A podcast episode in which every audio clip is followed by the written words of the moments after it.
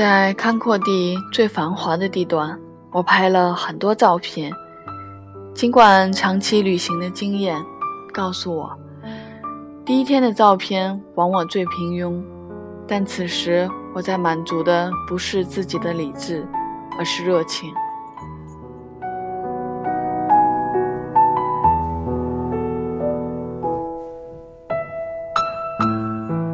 可热情消失得很快，大吉岭小姐抱怨的一切都在迅速应验着。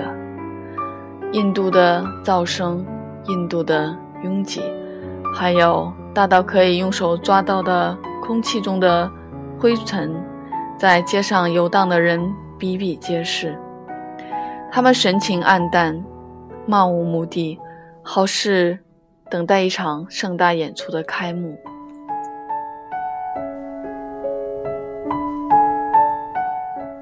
想着，看着，不知不觉走出了中心区，路灯消失了，眼前黑暗的角落，在那些角落里发光的可能是人的眼睛，也可能是狗的。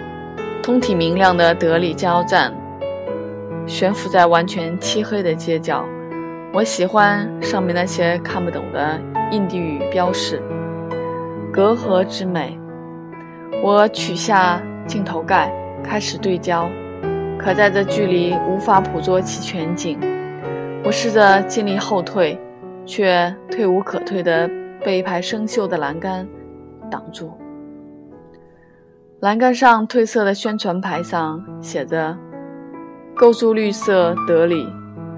我无奈地穿过了没有红绿灯的马路。避开那些呼啸而过的破烂机器，走在黑暗的另一边。此时，我只能靠街对面明亮的加油站来自己定位。加油站正对面，我连续按动快门，同时前移或者后退，再后退，猛地脚下一软，踩到东西。第一反应，牛粪，这让我气愤。与此同时，余光中几个好事者开始向我靠拢。我故作镇定。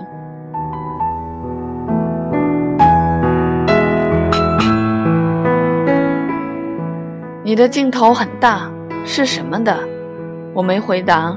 我知道，任何回答都会招致更多问题，何况……脚下还踩着东西，于是又拍了两张，就匆匆离开。此时好事的印度人被完全忽略，屎占据了我的思想。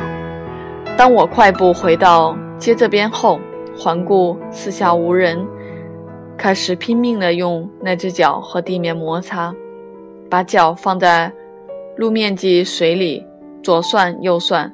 但愿是牛屎，这是眼下唯一的愿望。我让头尽可能的靠近屎，毕竟如果是人屎的话，对我的打击是另一个层次的。但一转念，德里中心区域几乎没有牛，哪来的牛屎？看来人屎无疑了。我有些沮丧，有些愤怒，仅仅是第一天。于是。我继续转念，试着让情绪好转。谁会在行人道中间拉屎？教训出现了。我缓慢地向光亮地段移动，没了摄影的兴致。在烦躁之时，有一个兜售珍珠项链的赤脚男孩迎了上来，他一把抓了十几条项链。廉价的光在眼前晃动，他问我要不要买，我没有好气的不予理睬。于是他说很喜欢我手中的气球，愿意一条项链和我交换。我不知什么阴谋，于是加快脚步，而他尾随，并改口说愿意三块三三条项链交换。紧接着又改口为五条，我不知。他是不是脑子有问题？而且这纠缠让我心烦意乱，我几乎跑了起来。最后，他就用整个项链换那只气球，可依旧被我拒绝。我真不知道自己有这么喜欢这只气球，给我吧，给我吧，给我吧。此时，他稚嫩脸上流露出与年纪不符的无赖神情。我明白，他只是太无聊了，找个人斗上几句而已。可他挑错了对象，挑错了时候。给我吧，给我吧！无赖行径在继续。他那么瘦小，我一拳就可能将他的脖子打断。可他知道我不会，所以才无赖。他的紧逼让我最终无奈地穿越马路，向街对面一家麦当劳走去。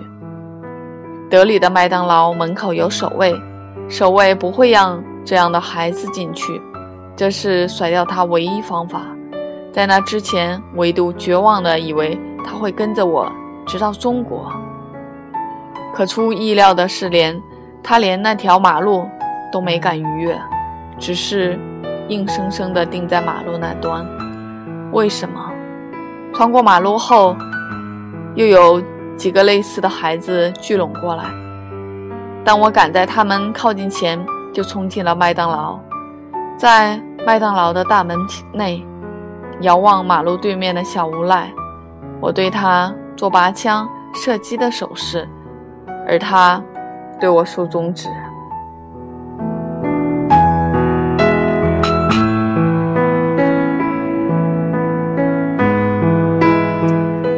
转过头，面对巨大的咖喱汉堡海报，我才意识到尚未进餐。但此时，有比晚餐更重要的事情。我冲进洗手间，将那只脚。伸进马桶，使劲地按下冲水。咖喱味的汉堡被我大口吞噬，尽管那些咖喱多少勾起不愉快的记忆，但是心情已有好转。没多久，大机灵小姐和她的老奔驰停在了麦当劳门口，索奴依旧恭敬地为我开门，孩子们没一个敢贴上来。回家路上。我为他描述了那只永不妥协的鸽子，那块巨石，那个勇敢的印度智手。他一直在笑，笑中掺着惭愧。我并未察觉，在那一瞬间，我完全忘记他出生于此。我很快讲出了那个卖珍珠项链的孩子。我问他，那孩子为什么不跟过马路？他告诉我，那边不是他的地盘，那些孩子们的地盘划分得很细，像动物。马路这边是不是有其他的孩子？他问。沉默的五分钟，车完圈驶出了市中心。我望着窗外一排排神色涣散的路人，这里那么多人，看着都漫无目的，感觉像在等什么。却不知道在等的是什么。在伦敦上学的时候，我每天都经过一家歌剧院。放学的时候，那条街上总会聚集很多等待入场的人。那些人总是缓慢的踱步，缓慢的坐在台阶上，缓慢的点上烟，吐出缓慢的烟圈。烟圈缓慢的铺散在另一个人的脸上，然后大家缓慢的笑。今天经过几条街的时候，某一个瞬间，我感觉非常相似，只是在英国等待的只是几十人，占据一小块街道，而这里是几百万人，整座城市。我只是想知道。如果他们是在等，在等什么呢？穿过了几条肮脏拥挤的街道，经过了无数双疲惫眼眼睛的注视，我们的车驶向了回家的那条单行道。大机灵小姐叫我猜小区大门是否被修好。我表示很不乐观。果然，车到跟前，门不但没有修好，门前又多了两个大坑。我们一同感叹：坑倒是跑得挺快。对了，你觉得德里人会在便道上正中央拉屎吗？不会吧？当然会。印度人只会在路中间正中央拉屎。那晚回到住处，我把鞋放在离床很远的位置，很早上了床，静静地躺着，感觉已经对这里失去了兴趣。但是那对印度的兴趣不该只属于我一个，还有人在等。想着，我拨通了那个人的电话。怎么样？你的第一天印度生活真的很糟。我甚至想将机票改签，提前回国。空气、噪音、孩子、大人、食物，都这么让人火大。都很好，到处都是惊喜。这里的人都非常非常的乐于助人。只用石头砸鸽子的小贩，孩子也很友善，比我之前去过的任何一个地方的孩子更招人喜欢。只像我兜售珍珠项链的小无赖，干净吗？我听说挺脏的，和北京差不多。但我甚至有二十多年没在北京踩过人屎了。你喜欢那里吗？我不知道明天会发生什么，很多事情不在你的控制之中。如果一个人懂得享受失控状态，他就会喜欢这里。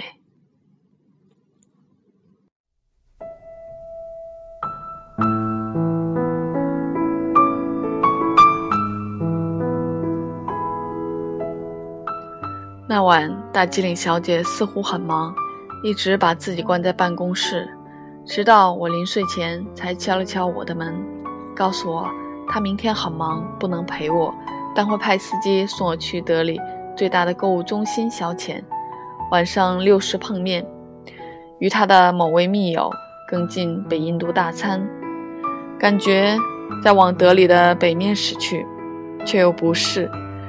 我又一次迷失，又觉得。德里是一座有生命的迷宫，随时都在变化。车行二十分钟，左侧出现了一个巨大的垃圾场。索奴告诉我，那是德里最大的贫民窟，而那德里最大的购物中心就在眼前。我问他为何离得这么近，他半开半开玩笑地说：“方便贫民窟的居民购物。”可我没觉得好笑。那座德里最大的购物中心名为“行进的城市”，它才像现代城市中该有的建筑。车在排队，哪怕只是在门口停靠一下，三个背着背着冲锋枪的印度军警都会冲过来，严肃地向车内张望一番。我对他们颔首说好，他们却把手放在冲锋枪上。他们。掀开车的门前后盖，几秒钟又合上，示意通行。车安全地停在了购物中心大门口。我下车接受安检。这情况仅在五年前的耶路撒冷遭遇过。后来大经理小姐告诉我，自孟买泰姬酒店爆炸案之后就这样了。行进的城市巨大而空荡，不少店铺都荒置着，如同忘记被拆封的圣诞礼物。顾客寥寥，与外面的热闹反差巨大。我在一家由聋哑人服务的咖啡厅坐了几个小时，临近六点时，我接到了大吉岭小姐的电话，他正赶来。天色渐暗，这次。那座贫民窟出现了车的右侧，我向大吉岭小姐求证，那是否是德里最大的贫民窟？她却说，是不是第一不知道，只知道印度人乐于以最大、第一、世界第一来形容印度的一切。